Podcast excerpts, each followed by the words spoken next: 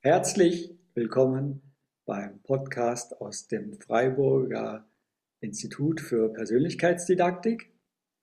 Ich freue mich sehr, dass Sie heute wieder mit dabei sind und mein heutiger Gast ist Marion Zorn. Hallo Marion. Hallo Christoph. Marion und ich, wir kennen uns seit einigen Jahren schon und äh, haben uns ähm, in unterschiedlichen Kontexten auch schon erlebt. Und äh, Marion Zorn ist äh, eine Kollegin. Sie arbeitet auch im Bereich äh, Coaching.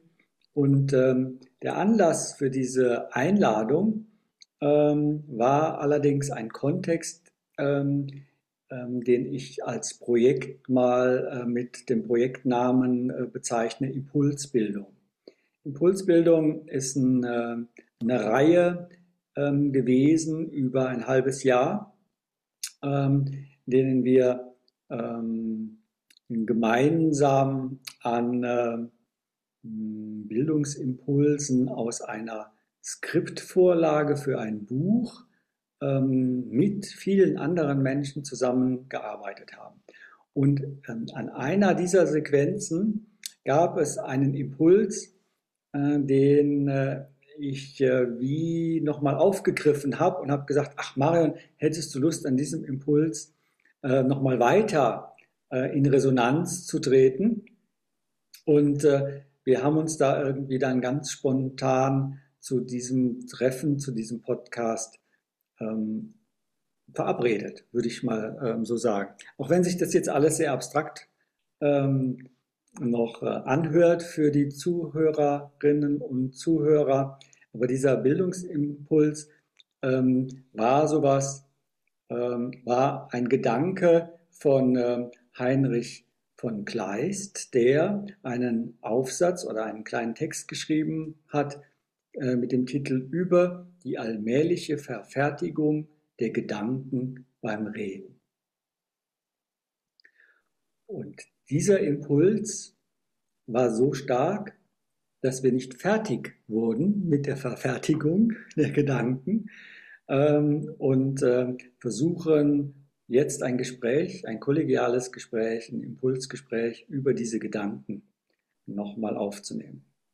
Das so als inhaltliche Orientierung. Vielleicht wird es nach dem Podcast ein bisschen klarer, was ich damit gemeint habe. Aber Marion, was magst du ähm, kurz über dich sagen, damit die Hörerinnen und Hörer so ein erstes Bild zu deiner Stimme bekommen? Ja, also vielen, vielen Dank erstmal, dass äh, ich heute dabei sein darf mit diesem äh, bei deinem Podcast und ähm, dass du dieses Gespräch mit mir führst.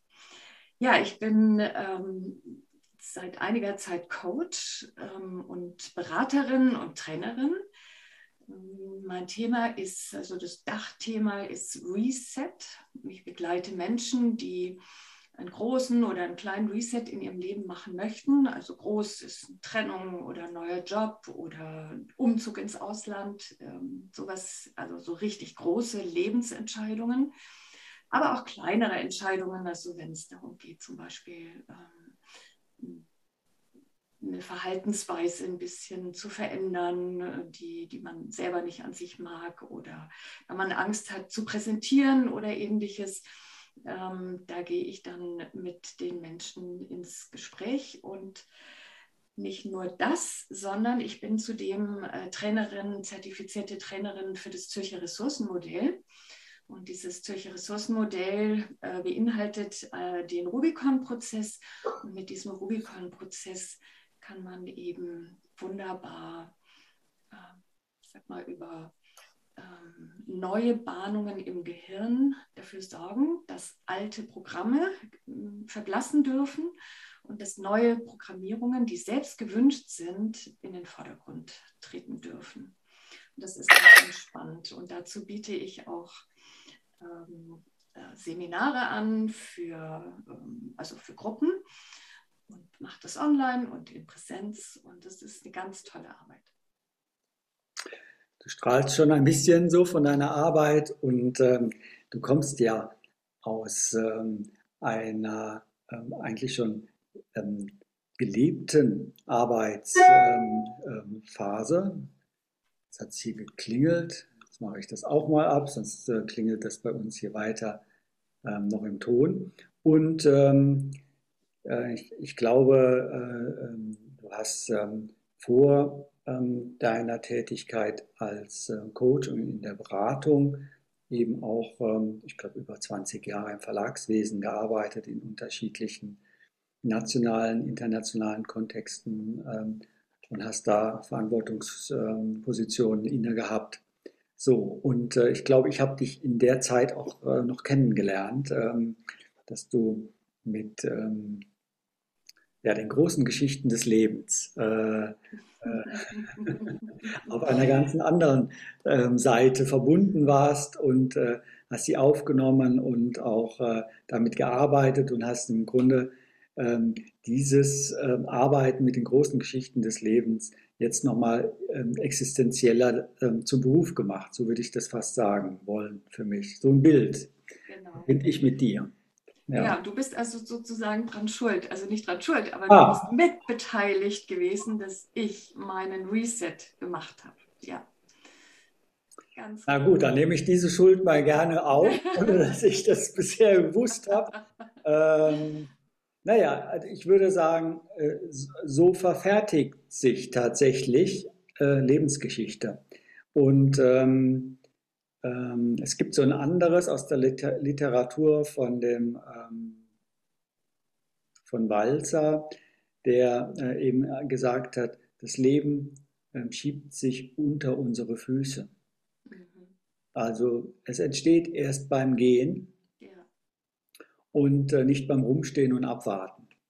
Ja. Ähm, und ähm, das ist, ähm, wenn ich jetzt mal von Kleist wieder diesen ähm, schönen Ausspruch, oder das ist ja eigentlich der Titel seines Aufsatzes, äh, nehme, ähm, zugleich ist es eine Entdeckung, glaube ich, sogar von Kleist, der gesagt hat, Mensch, wenn ich ähm, beim Reden laut äh, denke und meinen Gedanken jemandem anderen mitteile, da merke ich erst, dass Unfertiges fertig wird und äh, ich einen guten Schritt weiter komme.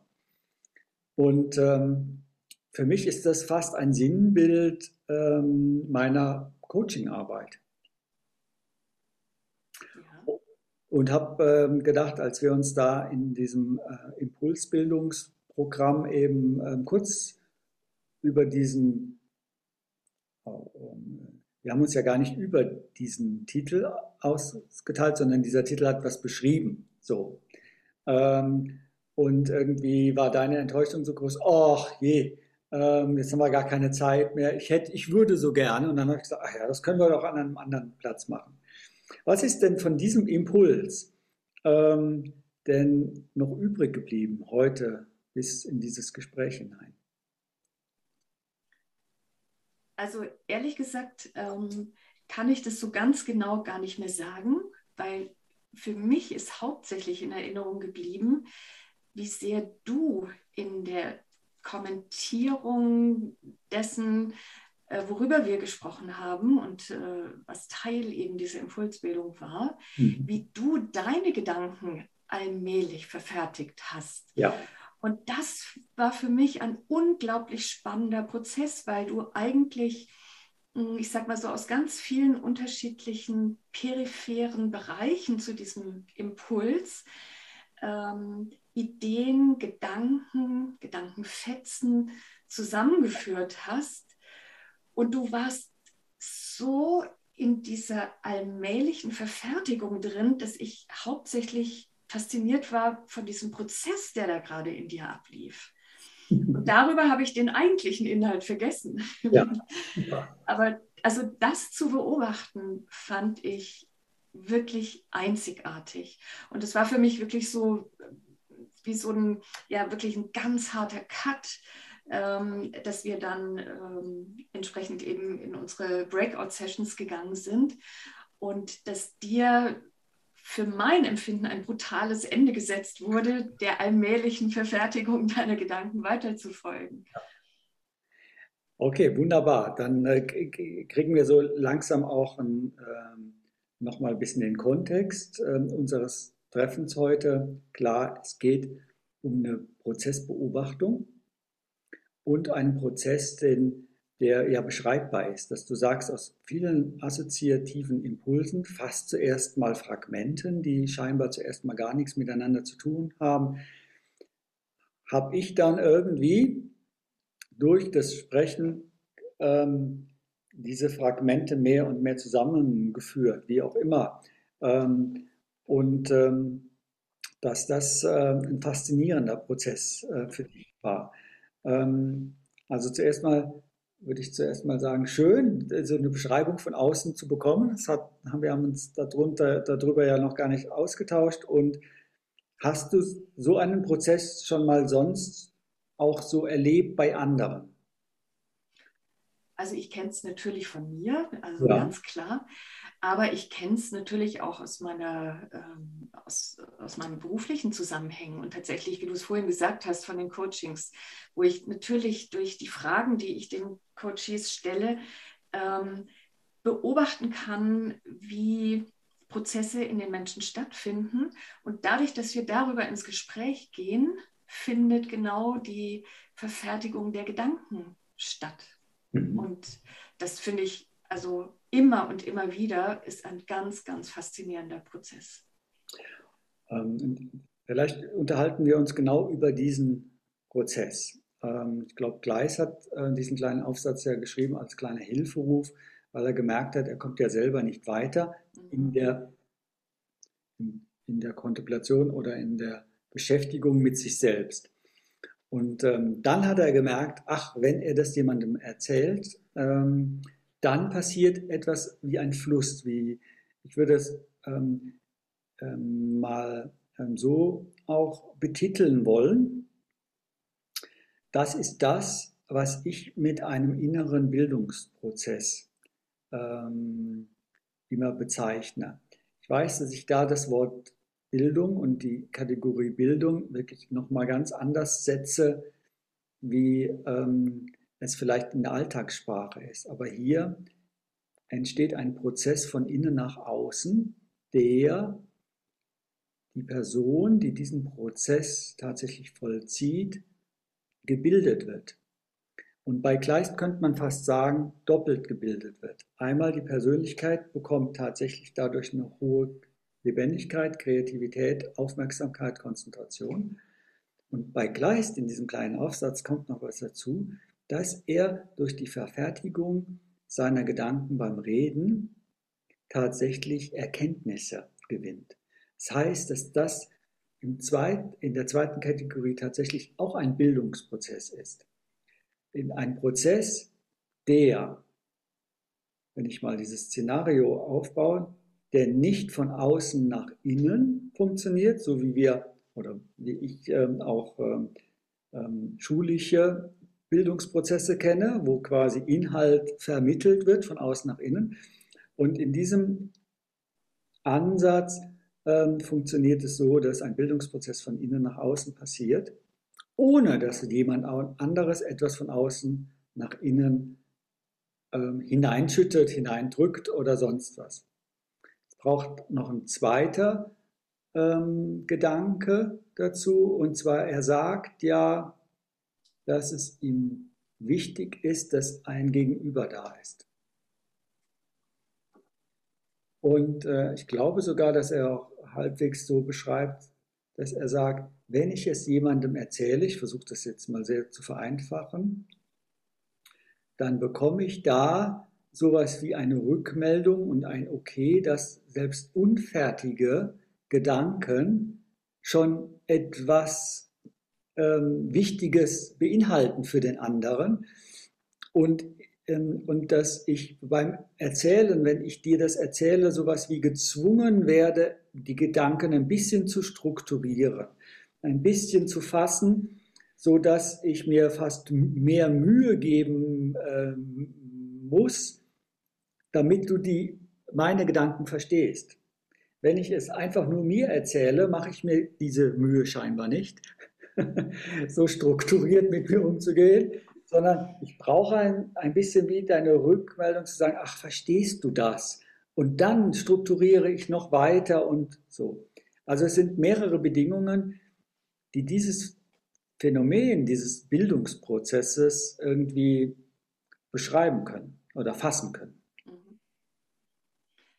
Ja, ähm, das Spannende finde ich aber bei diesen, also diese beiden Aspekte sehe ich auch. Ja. Äh, das Spannende finde ich aber, ähm, dass ja irgendwas, irgendeine Saat an Gedanken schon da sein muss, damit sich das entfalten kann und damit es durch die Versprachlichung ähm, zu einer Struktur wird, zu etwas, was verbalisiert werden kann.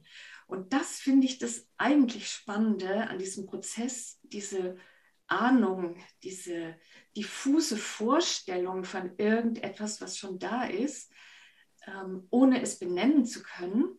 Und was erst dadurch, dass man es ausspricht und einem Gegenüber mitteilt, dieses diffuse ähm, an Struktur gewinnt oder klarer wird. Und ja. ähm, davon zeugt das ja, dass da einfach schon was da war, ähm, was unbewusst wahrgenommen wurde. Mhm. So könnt, könnten wir die Annahme machen, dass, dass ein Potenzial da ist, was im vorbewussten Raum ist und was irgendwie wie von selber ins Bewusstsein drängt. Ähm, genau. Das sind so ein paar Bilder, ob das so ist, ne? aber so fühlt es, so scheint es so, so zu sein, dass, dass ein Potenzial im Grunde sich nicht genügt, ähm, Potenzial zu sein, sondern dass die, die, die Möglichkeiten tatsächlich auch in sich so etwas beinhalten, was, was aus einem formlosen, konzeptfreien Raumzustand ähm, hin in eine Form, hin in eine Gedankenkonstruktion, hin in Bildern, hin in einen Ausdruck, in ein Wort also mehr ins Bewusstsein, mehr ins Konkrete ähm, strebt, ohne dass ich mir das vornehmen muss. Also ohne dass ich im Grunde die Grammatik lernen muss. Die Grammatik ist mit im Potenzial drin. So könnte man es mal sagen. Genau. Und, aber man weiß ja dann auch im Voraus gar nicht, also was rauskommt am Ende. Also man fängt an zu sprechen ähm, und weiß selbst nicht, wohin ein dieser Sprechprozess bringen wird. Und äh, ich weiß nicht, wie es dir da geht, aber mir geht es oft so, wenn ich mich dabei beobachte oder wenn ich ähm, mitkriege, aha, jetzt findet bei mir diese äh, Verfertigung der Gedanken statt, dass ich dann manchmal auch überrascht bin von dem, was da zum Ausdruck kommt ähm, und was gesagt werden wollte, ohne Intention. Ja, ja. Das ist das ganz Spannende an diesem Phänomen. Ja, und es ist schön, dass wir so ähm, einzelne Aspekte dieses Phänomens beschreiben, weil für mich das ja Bildungsarbeit ist. Ähm, viele sagen, naja, das ist eine kreative Arbeit oder Beratungsarbeit oder literarische Arbeit. Nee, das ist für mich, deswegen mache ich ja auch diesen Podcast, ich möchte anregen, dass der Bildungsbegriff oder ähm, überhaupt Bildungsprozesse ähm, noch eine ganz andere Dimension haben als die, die wir im Alltagsdenken ähm, so nehmen. Und du sagst ja, ähm, es entsteht sowas wie kleine Aha-Erlebnisse, würde ich mal fast sagen, kleine er Erkenntnisse, die nenne ich wiederum fruchtbare Bildungsmomente. Ähm, manche, die mich kennen, wissen das mittlerweile, weil diese kleinen Bildungsmomente verändern. Die haben transformativen Charakter ich kann leider nicht mehr hinter diese Erkenntnis zurück. Ich kann mich zwar dumm und dumpf äh, schalten, aber die Erkenntnis ist im Organismus, in diesem Bewusstsein da. Das heißt, diese kleinen Aha-Erlebnisse, diese fruchtbaren Bildungsmomente hinterlassen Bildungsspuren, die eine ähm, tatsächlich Konsequenz haben für mein zukünftiges Handeln. Und der zweite Aspekt, den du da für mich jetzt nochmal deutlich gemacht hast, ist ja, bin selber dann gespannt, was hinten rauskommt. Das heißt, es ist ein ziel- und ergebnisoffener Prozess, genau. der scheinbar eine eigene, immanente Intention verfolgt, aber nicht eine externalisierte. Also ein keine Absicht, die von jemandem dirigiert wird, sondern im Potenzial selbst ist nicht nur der Ausdruck, sondern auch die Absicht, Ziel, ein Ziel, ein Ergebnis, eine Erkenntnis zu provozieren, zu erkennen, zu ermöglichen. Keine Ahnung, wie ich das so sagen soll. Ist ja verrückt, ne? Ja. Ja, es ist ein, ich finde es absolut phänomenal. Ähm, und dieses Thema beschäftigt mich wirklich sehr, weil ich, ähm, ich finde es, also da steckt irgendwie ein Geheimnis dahinter. Und ich glaube, das ist es, was ich, äh, ich kann es auch gar nicht fassen. Ich kann es gar nicht anders benennen als Geheimnis. Aber es ist irgendetwas, was nicht greifbar ist. Hm. Eben, es ist, ähm, es ist kein Ding, es ist kein Objekt. Wir sprechen ja gerade wir umschreiben ja gerade ein Phänomen, was du fast wie ein Geheimnis nennst. Also wir müssen es ein bisschen umkreisen. Wir können es quasi nur an diesen kleinen Lebensbeispielen festmachen ähm, und hoffen, es ist nicht zu abstrakt. Aber ähm, es bleibt es bleibt eben etwas, was zuerst mal nur aus unserer inneren Wahrnehmung und Erleben heraus ähm, beschreibbar ist aber im Beschreiben können wir nicht quasi ähm, es gleichzeitig das Erleben vermitteln. Mhm. Ähm, so, da, mhm. da, da hinkt es ein bisschen ähm, so und trotzdem fand ich so unser, unsere Begegnung da äh, bei den Bildungsimpulsen, die Kommentierung, gesagt, ja super, da machen wir daraus mal was. Es ist, ist ja schwierig genug, Kleist zu verstehen in seiner Verfertigung, in seinem Verfertigungsprozess, was er da so entdeckte. Und er sagt ja, ihm ist ja dann aufgefallen, dass, dass es wohl woanders auch so ist. Und da würde ich sagen, ja, wir zwei kennen das ja auch. Und es ist irgendwie wie faszinierend, mal was anderes Wunder ja. oder für geheimnisvoll, ja. ja. Naja, also bei Kleist war es ja, wenn ich das richtig weiß, sogar eine eine mathematische Aufgabe, ich glaube aus, aus der Algebra oder Algebra. so war das Thema. Und er konnte die Lösung nicht finden, obwohl er Ewigkeiten darüber gebrütet hatte. Und dann fing er eben an, dieses, äh, diese Aufgabe seiner Schwester zu erzählen, quasi fast schon so ein bisschen verärgert, dass er die Lösung nicht findet. Und über das Erzählen war die Lösung da und hat er sie gefunden. Ja. Und du hast es vorhin als vorbewusster Raum beschrieben. Und ich finde, das trifft es wunder, wunderbar, weil es ist ja auch noch gar nicht bewusst. Also Kleist hat sich ja sogar offensichtlich so ein bisschen geärgert darüber, dass er nicht in der Lage ist, diese Aufgabe zu lösen. Ähm, und trotzdem war die Lösung schon in ihm. Hm. Das ist das Verrückte. Und da merke ich eben auch, habe ich gesagt, naja, also ähm, so ein mathematisches Wunder wird es bei mir nicht geben. Trotzdem finde ich den Prozess faszinierend. ich, glaub, ich glaube, das ist bei mir noch nicht mal im vorbewussten Raum. Aber okay. ja, ja. Nichtsdestotrotz, äh, das macht es ja noch verwunderlicher. Also, und er selber war ja auch verwundert. Aber er war da dran, es hat sich verbissen da dran und äh, gemerkt, alleine kommt er nicht weiter. Und dann hat er eben äh, dieses Phänomen entdeckt. Und ähm, wir können ja ein bisschen spekulieren, zu sagen, ähm, wenn wir diesen Prozess und diesen Phänomen, ähm, diesen Bildungsprozess von innen nach außen tatsächlich ein bisschen mal wie eine Akzeptanz geben, im gesellschaftlichen Leben eine Rolle zu spielen. Was wäre denn das dann so? Also was würde sich ändern? Was müsste sich ändern? Hat er überhaupt eine Chance, im Alltag, in, in der Alltagsbewältigung ähm, eine Akzeptanz zu finden? Versuch mal ähm, darüber ein bisschen mit dir in den Austausch zu kommen. Also meinst du jetzt äh, dieses Phänomen dieses vorbewussten Raums? Ja, und das eben durch die Fokussierung, dass, dass wir den Fokus drauf zu halten und es jemandem, dass ich da was verfertigen kann. Also dass da äh, aus dem vorbewussten Raum etwas Unfertiges ins Fertige übertragen werden will. Also ich könnte auch sagen, vom diffusen ins Konkrete, vom Vorsprachlichen in die Sprache oder eben auch ähm, vom Formlosen in die Form.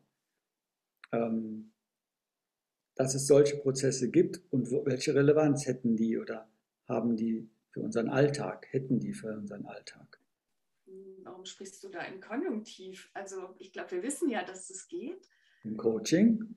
Ja, also und wir, also ich glaube, ich, also ich kann mir im Moment schwer vorstellen, dass es Menschen gibt, die dieses Phänomen gar nicht kennen. Ja. Ähm, ich glaube, das hat jeder in irgendeiner Form schon mal erlebt, vielleicht nicht bewusst reflektiert, aber wenn man darüber spricht, wird jeder wahrscheinlich sagen können, ja, äh, zumindest eine Ahnung haben, ähm, was das ist. Und ähm, ich erlebe es einfach so, dass wir, und ich schließe mich damit ein, äh, reihe mich in, mit den, meinen Coaches da äh, in eine Reihe ein, dass wir diesem Phänomen nicht genügend Achtsamkeit einerseits schenken, also dass wir zulassen, dass Dinge aus uns herauskommen können ohne Intention, ohne ohne Absicht und ohne Ziel. Mhm. Und dass wir in gewisser Weise auch darauf vertrauen, das ist so der zweite Aspekt, dass wir darauf vertrauen, ähm, dass es dieses Phänomen in uns gibt. Ähm, dass wir so darauf gepolt sind, alle Dinge bewusst zu tun, zielorientiert zu tun, dass der Raum, wo dieses Unfertige, dieses, dieses Entstehen von etwas, was aus uns selbst herauskommt, dieses Wachsen im Moment, dass, dass wir das irgendwie, ja, da steckt eine unglaubliche Chance drin, dass wir das gar nicht nutzen mhm. und dass wir uns nicht genügend ähm, ähm, klar machen, dass dieses, dass dieses Phänomen in jedem Menschen verankert ist. Und es würde ja wahrscheinlich bedeuten, dass wir auch ein bisschen mehr innehalten und ähm, dass wir diesem Phänomen Raum geben. Und ich glaube, dass wir das nicht genügend, ja, dass wir das nicht genügend, äh, dass wir diesen Raum nicht genügend aufmachen. Mhm. Und das findet im Coaching statt. Das ist ja, ja das Spannende, ja. aber für uns selber tun wir das nicht oder, oder selten. Mhm. Ähm, Im Coaching ist ja genau das der Moment, der die Transformation auch möglich macht, mhm. dass da Raum für etwas gegeben wird, ähm, dessen man sich vorher nicht bewusst war ja, dass die Möglichkeiten ähm, ähm, ähm, mal von dieser Engführung hin in etwas Größeres. Also ich arbeite ja gerne mit so plakativen Sprüchen und eines davon heißt im, im Coaching ähm, ähm, ist es ähm, eines der ersten Schritte, sich vom Problem zu lösen. Mhm. Genau. wenn, wenn, ich dir äh, zuhöre, könnte ich sagen, ähm, äh, äh, für, für den Alltag heißt es eigentlich, sich auch mal ähm, zu gönnen, sich von den Zielen zu lösen. Also als ich dir zugehört habe, habe ich gedacht, oh, das ist sehr wunderbar. Ich kenne, also ich kenne das zumindest in meinem Kontext ähm, in der klassischen Projektarbeit wird mit sehr starken überprüfbaren Zielen gearbeitet. Und dann gibt es den schnellsten und gerade von der Logik her den schnellsten Weg dahin, mit vielen kleinen vielleicht Überprüfungen und so, aber im Grunde genommen Ziel ist und jetzt oder ist und soll, schnellster Weg. So, und dann ähm, ähm ist das eine sehr auf, auf Zieleffizienz äh, getriebener Weg. Genau. Ja. So, und, ich, und wir kennen das aus der Biologie äh, oder aus der, aus, äh, aus der Biologie, als es ähm, angefangen hat, äh, unsere ähm, ähm äh, äh, große Flächen quasi äh, urbar zu machen, dann hat man quasi die ganzen Gewässer kanalisiert und ähm, schnell abgeleitet. Mhm. Und ähm, damit hat man im Grunde genommen Ökosysteme äh, von der Lebendigkeit abgeschlossen, sie brauchbar gemacht, also ausgenutzt, bis äh, wir heute die Versteppung äh, ähm, äh, in weiten Teilen ja selbst in Deutschland äh, schon haben, ähm, und gleichzeitig ähm, ähm eine schnelle Abwasserkanal. Also man könnte sagen, dieses Sinnbild ist mir gekommen, als du gesprochen hast von, wir sind so fixiert auf ein Ziel. Oder im Coaching auf ein Problem, genau. dass wir rechts und links gar nicht mehr wahrnehmen. Und rechts und links ist eigentlich das Leben. Ja. Das Ökosystem war, bevor wir die Kanalisation ähm, betrieben haben. Und äh, jetzt laufen ja große Renaturalisierungsprogramme mhm. in der Landschaft wieder. Ich würde sagen, ähm, dieses Bild zurück zum Ökosystem und ähm, weg von diesem ähm, ähm, Ziel, Zielfixierung oder effizienzbezogenen, schnellen ähm, ähm, Kanalisieren von ähm, verhindert daran, dass, dass wir an dieses Potenzial der Möglichkeiten, an, diesen, an dieses ähm, äh, lebendige Potenzial in uns im vorbewussten Raum kommen. Ja. Also das ist ja eine Kritik äh, vorhin vielleicht indirekt geäußert, aber ich will sie jetzt mal so ein bisschen ähm, mitnehmen in, in unserem Alltagsbewusstsein haben wir bei vollem Bewusstsein eigentlich uns von diesem Potenzial, was rechts und links dieses Kanals liegt, ein bisschen abgeschlossen, abgeschottet. Mhm. Ja, ja. Oder abgewendet. Also ich glaube, abgewendet. abgewendet. ist sogar noch der bessere Begriff dafür, weil wir, ähm, ja, wie soll ich das formulieren? das ist konkret. Also diese Ziele sind sehr konkret. Da weiß man, man weiß, wo man losgeht und man weiß, wo man hin will. Und man hat äh, jede Menge Tools an der Hand, um genau dieses Ziel zu erreichen. Aber genau das offen zu lassen und das Werden möglich zu lassen oder möglich werden zu lassen, das wird dadurch verhindert. Und dadurch ähm, werden mm, Möglichkeiten, wie hast du das gerade gesagt? Ähm, hm. Weiß ich gerade nicht mehr. Also diese, diese Möglichkeiten, die uns zur Verfügung stehen, die werden dadurch verhindert. Die, die ja. dürfen gar nicht zum Erblühen kommen. Genau, genau. Ja. ja. Und das ist, das finde ich sehr, sehr schade. Also wir wissen ja auch, dass im Moment äh, sehr stark das ganze Thema hm, Achtsamkeit äh, im Fokus steht bei vielen Menschen.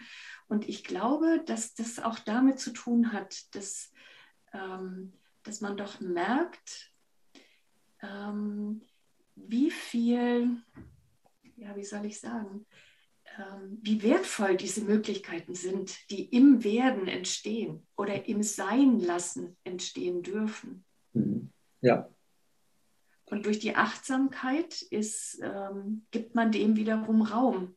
Und dann, dann dürfen diese Möglichkeiten groß werden ähm, und das, was, was sich einem dadurch erschließt. Damit beschreibst du ja gerade äh, eine Haltung, ähm, die in meinem Ansatz ja immer wieder auch, äh, ich ja ähm, auch gerne beschreibe.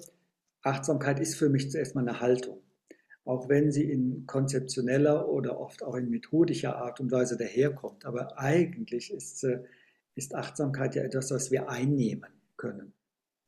Eine Haltung, die wir einnehmen können. Ja. Und dann eröffnet sich sowas, wenn ich dir jetzt da folge, dann eröffnet sich äh, dieses breitere Feld.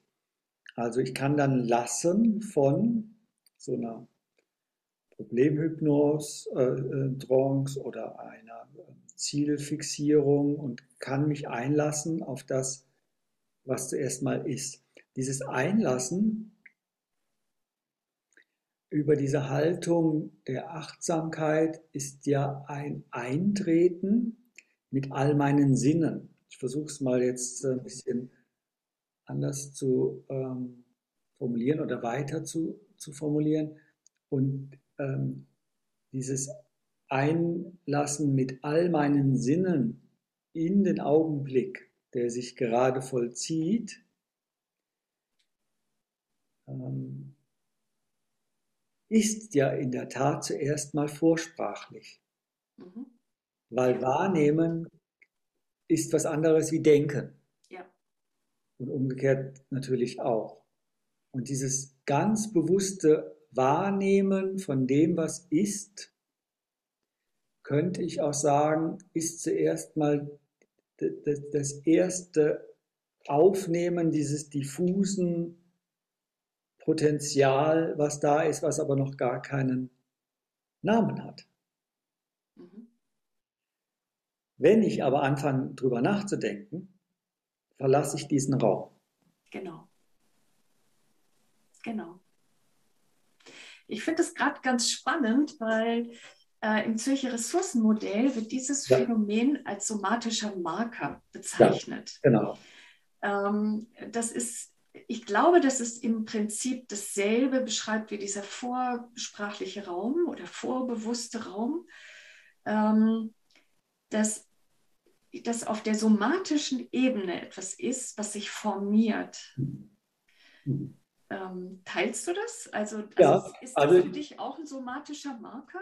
Ja, ja ich kenne also diese, dieses, ähm, äh, die Fachtermini kenne ich und du ähm, und das Synonym, was ich benutze, ist der Feldsense. Also du kennst es aus dem Konzept des Focusing vielleicht auch. Das mhm. Züricher ähm, Ressourcenmodell ähm, hat viele, wie soll ich sagen, Anlehnungen an das Focusing. Ja, Feldsense als auch so ein Kunstwort oder auch ein Fachbegriff. Äh, das ist der gespürte, wahrgenommene, sinnlich empfundene Gefühl oder so. Sinn, ja, so. Ja, der Sinn, ja. Ne, das, das sinnlich wahrge der sinnlich wahrgenommene, erspürte Sinn. Ja. So könnte man sagen, ja, einfacher ausgedrückt ist es somatische Marker. Mhm. Ähm, also das heißt, es gibt eine, eine körperliche Sensation, also so, und äh, die hat allerdings noch überhaupt keinen Nährwert, außer dass meine Aufmerksamkeit hingehen kann. Und ähm, Kleist wird sich freuen, weil ähm, in diesem Prozess, in dem Moment, wo dann meine Aufmerksamkeit an diesen Marker geht und, und die Aufmerksamkeit verweilt an diesem Marker, verändert sich der Marker. Genau. Aber ist es im, ich komme nochmal zurück ja. auf das Focusing, ist im Focusing nicht der Versens auch mit einer äh, heftigen Reaktion oder kann mit einer heftigen Reaktion verbunden sein, dass in dem Moment, wo das von der körperlichen Ebene äh, sozusagen oder dem vorbewussten Raum ins Bewusstsein rückt, dass genau das der Moment der Transformation ist, der eben auch mit, ähm, ich sag mal, mit starken Gefühlen ja. verbunden sein ja. kann. Kann. Also, Oder mit Erstaunen. Ja, das ist genau. nicht der Feldsens, sondern der Feldshift. Ähm, ah, okay. Okay. Ja, das Aha-Erlebnis, der fruchtbare Bildungsmoment ist, da ist ein Wechsel im Erleben. Genau. Ganz genau. Und auf einmal, das sage ich, also du kommst hinter diese Erkenntnis nicht mehr zurück. Das ist der mhm. Feldshift. Ja. Ganz genau. Ja. ja. Und das finde ich gerade ganz spannend, eben, äh, wie es in unterschiedlichen Ansätzen wie wir eigentlich immer von dem Gleichen sprechen, äh, ja. nur einfach ein anderes Wording dafür benutzen. Absolut, ganz genau, absolut. Und äh, es gibt unterschiedliche Landkarten so, äh, die aber im Grunde genommen die gleiche Landschaft äh, beschreiben und, und auch ähm, unterschiedliche Disziplinen. Im Grunde, von daher finde ich das jetzt, sind wir in guter Gesellschaft. Eben Kleist hat es beschrieben auf seine Art und Weise. Ähm, ähm, Maja, wie heißt sie? Maja Storch. Storch und der Julius, hm, der Psychologieprofessor aus Hamburg und ähm, sind im Züricher Ressourcenmodell. Ähm, ah, Julius, nee, nicht Julius Kuhl. Ähm, cool. Ist, äh, Doch, Frank, cool. Äh, ja, also der, das, ja, im weitesten Sinne, aber Frank Krause würde ich da. So, auch noch, genau. Erwähnen, genau. Ja. Und eben ähm, meine Schule, aus der ich da eher komme, eben ähm, Gentlin, der in der ähm, Nachfolge eben von der, von der Rogers-Linie Linie, ähm, das äh, Focusing-Modell gebracht hat. Und dann natürlich auch ähm, Kabat-Zinn mit seinem MBSR in der Achtsamkeit nichts anderes. Das heißt, in dem Moment, wenn wir einen Wechsel in uns hinbekommen von unserem mentalen Bewusstsein, das Denken und das Strukturieren das Ziele setzen und das Abarbeiten, wenn wir das lassen und einen Wechsel in unser Wahrnehmungsbewusstsein hineinnehmen, das ist die Haltungsebene, die ich in meinem Ansatz beschreibe, mhm. Die Haltung der Wahrnehmung hineinkommen mit der Offenheit, der Akzeptanz, Unvoreingenommenheit, aber mit einer hohen Konzentration und Präsenz, also nicht abhauen und schlafen, dann haben wir eine ganz andere Informationsverarbeitung, eine andere Intelligenzform in uns aktiviert. Da würde ich fast sagen, die sowas wie ein, eine systemische Intelligenz ist, mhm. keine kausale ja. Intelligenz. Ja, genau. Ja, und, ähm, und, und wir beide, wir haben ja beides in uns. Aber ähm, müssen wissen, wel, welches Schlüssel passt zu welchem Schloss, hat mein, einer meiner Ausbilder immer früher gesagt. Zu sagen, unser mentales Bewusstsein hat wunderbare Eigenschaften, aber es ist nicht die Antwort auf alle Fragen. Mhm. Unser Wahrnehmungsbewusstsein hat auch wunderbare, ja. aber es ist auch nicht so. Und möglicherweise sind wir in unserem Menschsein mehr denn je in dieser Zeit aufgefordert, in genau dem Raum dazwischen, zwischen unserem mentalen Bewusstsein und Wahrnehmungsbewusstsein, gleichzeitig Mensch zu sein. Mhm. Wow, super. Ja, das ist mein Bildungsansatz. Ja. Das ist ein bisschen schwer zu verstehen, vielleicht sehr abstrakt, aber wenn der jetzt mal da ist. Und das, das, das, das äh, wir haben es, geschichtlich haben wir das immer nacheinander gelegt. Wir waren sicherlich mal in einem totalen bewussten ähm, ähm, aber natürlich naiven äh, Verbundensein in einem sehr archaischen Moment mit dem äh, idealtypisch Einklang mit der Natur. Und, und dann, kennen wir es ja selber, haben wir auf einmal ein sehr mechanistisches äh, Welt- und Selbstverständnis ähm, entwickelt, was im Grunde genommen zumindest im europäischen Bereich auch nochmal sehr fokussiert durch die Aufklärung sehr mentales Bewusstsein. Und wir haben ähm, unser Menschsein darauf fokussiert. Wir entdecken vielleicht durch die Achtsamkeit oder wie auch immer, entdecken wir aber jetzt gerade auch gleichzeitig einen anderen Teil, das nenne ich mal Wahrnehmungsbewusstsein. Das Wichtige für mich ist nicht das eine gegen das andere auszuspielen, sondern der Bildungsauftrag der Gegenwart ist ja, beides gleichzeitig in unserem Menschsein zu leben. Mhm. Das können wir nur dazwischen, weil im Denken können wir das nicht gleichzeitig und im Wahrnehmen können wir es nicht denken. Das ist eine sehr dialektische Aufgabe. Ich, mir fällt gerade bei dem, was du sagst, ja. Sharma mit seiner Theory U ein. Genau. Ist er nicht sozusagen mit, mit seinem theoretischen Ansatz genau dabei, das, was du gerade beschrieben hast, äh, diesen Zwischenbereich zu benennen, abzubilden, mm, ja. genau diesen Zwischenraum verständlich zu machen? Ja. Ja, der begegnet mir immer wieder, wenn ich auch in den Podcast bin oder ich habe, ich kenne, also ich habe mit ihm ja auch schon zusammengearbeitet, in der Tat. Und ich erkläre das immer so, er hat eine wunderbare Landkarte aus, aus seinem seinen Forschungen heraus auch entwickelt und im Grunde genommen beschreibt er das. Aber seine Theorie ist auch eine Theorie, die linear ist, also von da nach da nach da. Und das stimmt auch alles so. Ähm, ähm er hat keinen Bildungsansatz. Ähm, auch wenn er von Lernen und emergentem Lernen ähm, spricht, so geht es ihm eigentlich ja viel stärker um so ein Transformationsverständnis. Wenn ich aber vom, von Persönlichkeitsbildung spreche, dann versuche ich zu sagen, was ist denn unsere Rolle in der Bildung? Das ist einfach eine andere, ähm, das ist ein anderer, ähm, eine, Frage, eine andere Fragestellung, die mich beschäftigt. Mhm. So. Aber in der Tat, ich, Er spricht da quasi von der Grammatik. Ich kann seine Sozialtechnik, die Grammatik seiner Sozialtechnik total nachvollziehen. Ist nichts Neues, sagt er ja selber. Steht seit zweieinhalb, zwei, zwei, ähm, 2500 Jahren schon in der Weisheitsliteratur. Das aber in, in gelungenen äh, Führungs- und Organisationsprozesse zu übertragen, ähm, nicht zu übertragen, sondern rauskristallisiert zu haben, das ist wirklich sein Erfolg. Und er verbindet diese beiden Seiten sehr schön. Aber das bedeutet ähm, eigentlich für das Menschsein, dass wir fähig werden, das, was er mit Presensing, auch so ein Kunstbegriff, dass er sagt, in der Präsenz des Augenblickes zu sein, mit all unseren Sinnen, offen zu sein für die Vergangenheit, die uns mental vielleicht noch triggert, und offen zu sein mit der Ungewissheit der Möglichkeiten zu sein. Aus der Zukunft heraus. Genau, dass, dass quasi die Zukunft ankünftig wird. Mich interessiert die Kompetenz, die wir hier als Mensch dafür ähm, ähm, entwickeln müssen oder ähm, ähm die Haltung, die wir da einnehmen müssen.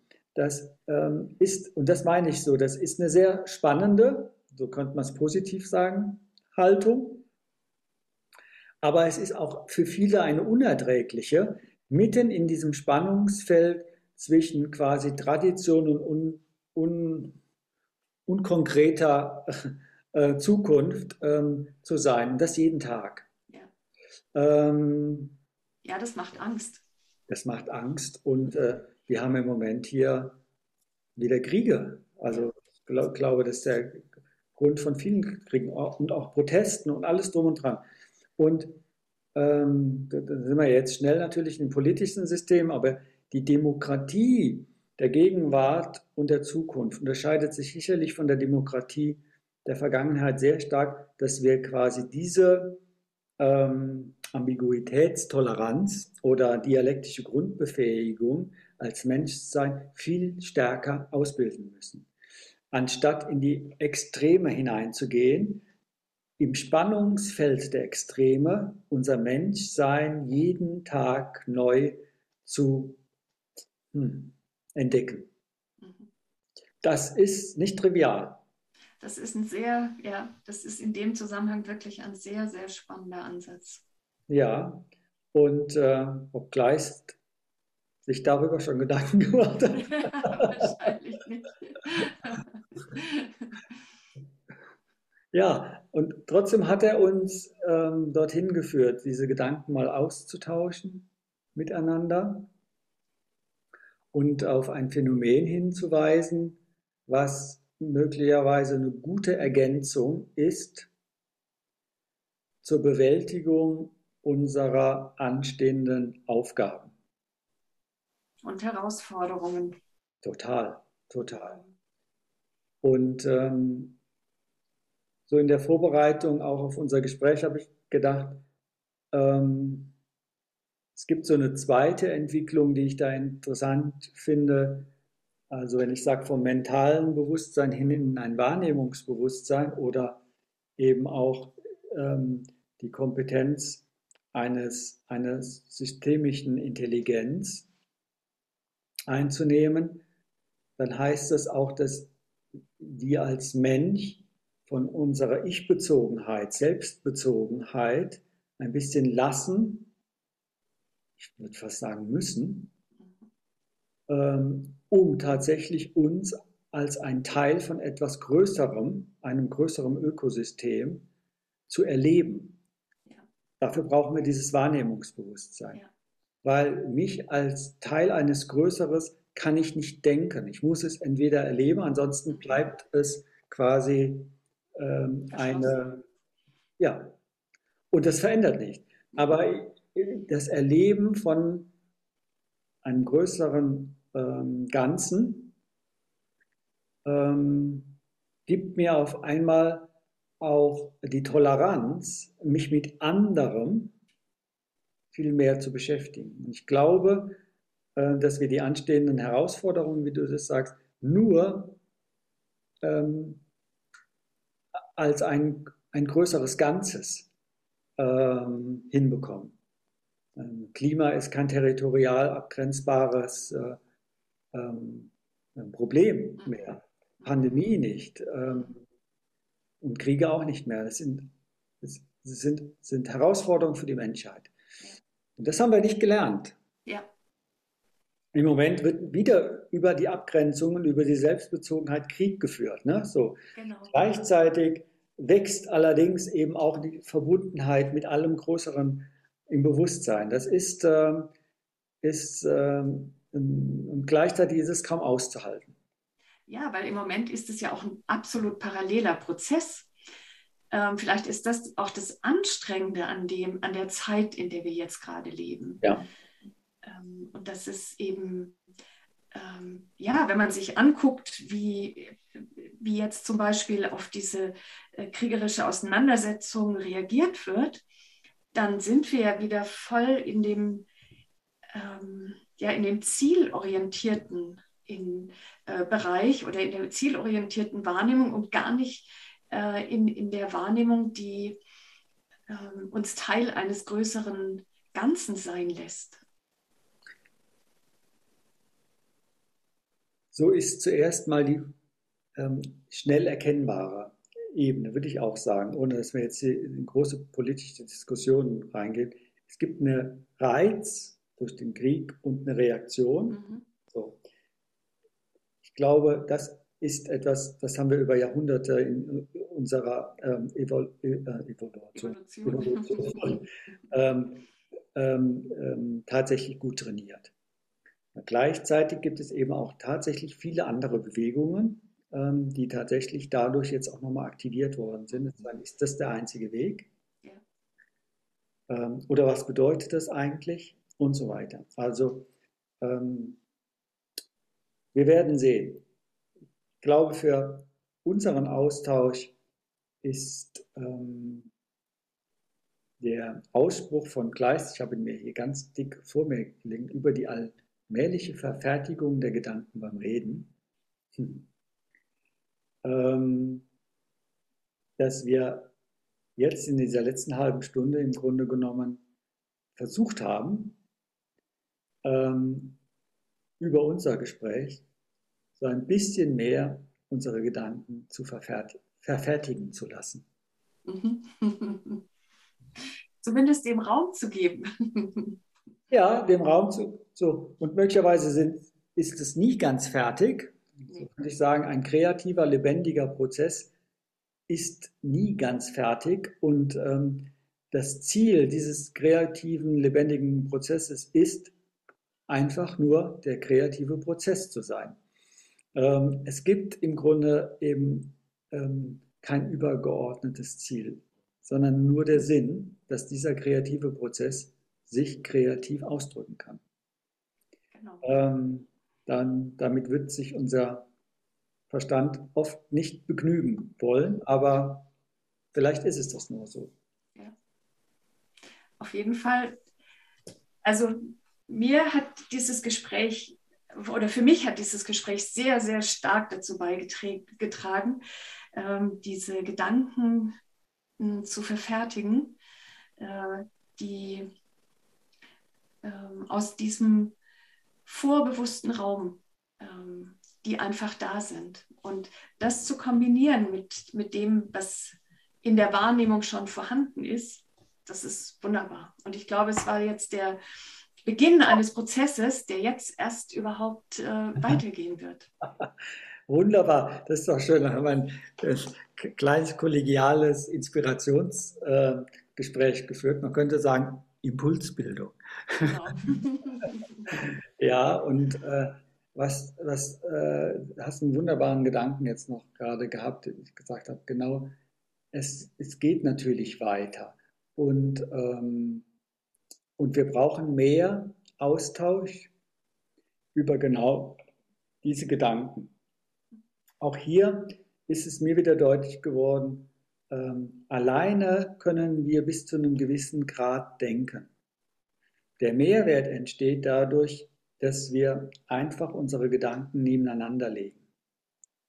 Und wenn wir mehr mit diesen Wahrnehmungsphänomenen arbeiten, mehr mit einer systemischen Intelligenz versuchen, ähm, unser Sein zu erfassen, dann brauchen wir fast wie kollektive Übersetzungsmöglichkeiten. Also das heißt, wir müssen beide unsere Wahrnehmungen nebeneinander setzen. Die Wahrnehmungen sind ja sehr subjektiv. Mhm. Aber in dem Moment, wenn wir darüber reden, verfertigt sich etwas und entsteht Emergenz. Also es entsteht etwas Neues, was vorher nicht quasi äh, mathematisch zu errechnen ist. Legt man deins und meins und macht daraus quasi eine Summe. Nee, die Emergenz, es entsteht was Neues.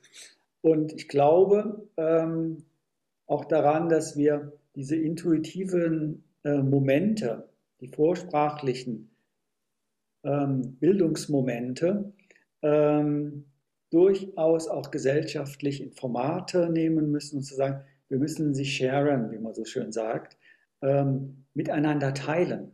Ja. Weil im Teilen entsteht nochmal etwas Neues, worauf wir als gesamtes Ökosystem noch mehr hinhören müssen als auf die einzelnen kleinen Wahrnehmungsphänomene. Aber das wäre vielleicht mal ein Podcast später. Extra. Ja. ja. aber genau das ist, ich glaube, die Resonanz, die durch äh, das entsteht in uns selber, was, was wir hören oder was wir wahrnehmen von, von anderen, das ist es, wodurch das Neue dann entstehen kann. Ja, absolut. Ein Format, was es bereits gibt, ist das Format Bildungsimpulse. Da haben wir diesen schönen Kleistsatz aufgegriffen und haben daraus diesen Podcast gemacht. Und so schließt sich ein bisschen über dieses Format Resonanzphänomen, Impulsbildung unser ähm, Gespräch. Und ich würde es dabei mal belassen. Und ich hoffe, wir haben bei den Hörerinnen und Hörern einige Impulse zur weiteren Bildung angeregt, zumindest mal auf dieses Phänomen aufmerksam gemacht, dass sich in uns allen ein Potenzial des Lebendigen äh, befindet, was sich aus sich selbst heraus verfertigen möchte und das Miteinanderreden eine Form sein kann. Und dieses Miteinanderreden ist keine Diskussion, sondern ein, ein Einlassen auf etwas und sich bewegen lassen von ganz vielen fruchtbaren Bildungsmomenten. Ich sage dir herzlichen Dank, Marion. Ich dir auch. Vielen, vielen Dank, Christoph. Die Zusammenfassung war wirklich klasse. Danke sehr dafür. Ja, bitte sehr. Und allen Hörerinnen und Hörern sage ich, das war's. Der Podcast aus dem Freiburger Institut für Persönlichkeitsdidaktik. Und heute waren im Gespräch Marion Zorn und ich, Christoph Röckelein. Und ähm, wir haben versucht, über ähm, Vorsprachliches zu sprechen. Und äh, wenn wir ein bisschen vage und ein bisschen diffus ähm, daherkamen, ähm, dann war es genau das Richtige. Ich wünsche Ihnen eine gute Zeit ähm, und lassen Sie sich immer wieder mal auch ähm, die Möglichkeit, ähm, sich auf das Unfertige einzulassen. Nehmen Sie diese Chance nicht ähm, ähm, selber und ähm, erfreuen sich auf die noch unfertigen Ergebnisse. Das ist das Leben. Und ich freue mich sehr, wenn Sie das nächste Mal wieder dabei sind. Das war's. Tschüss. Tschüss. Tschüss.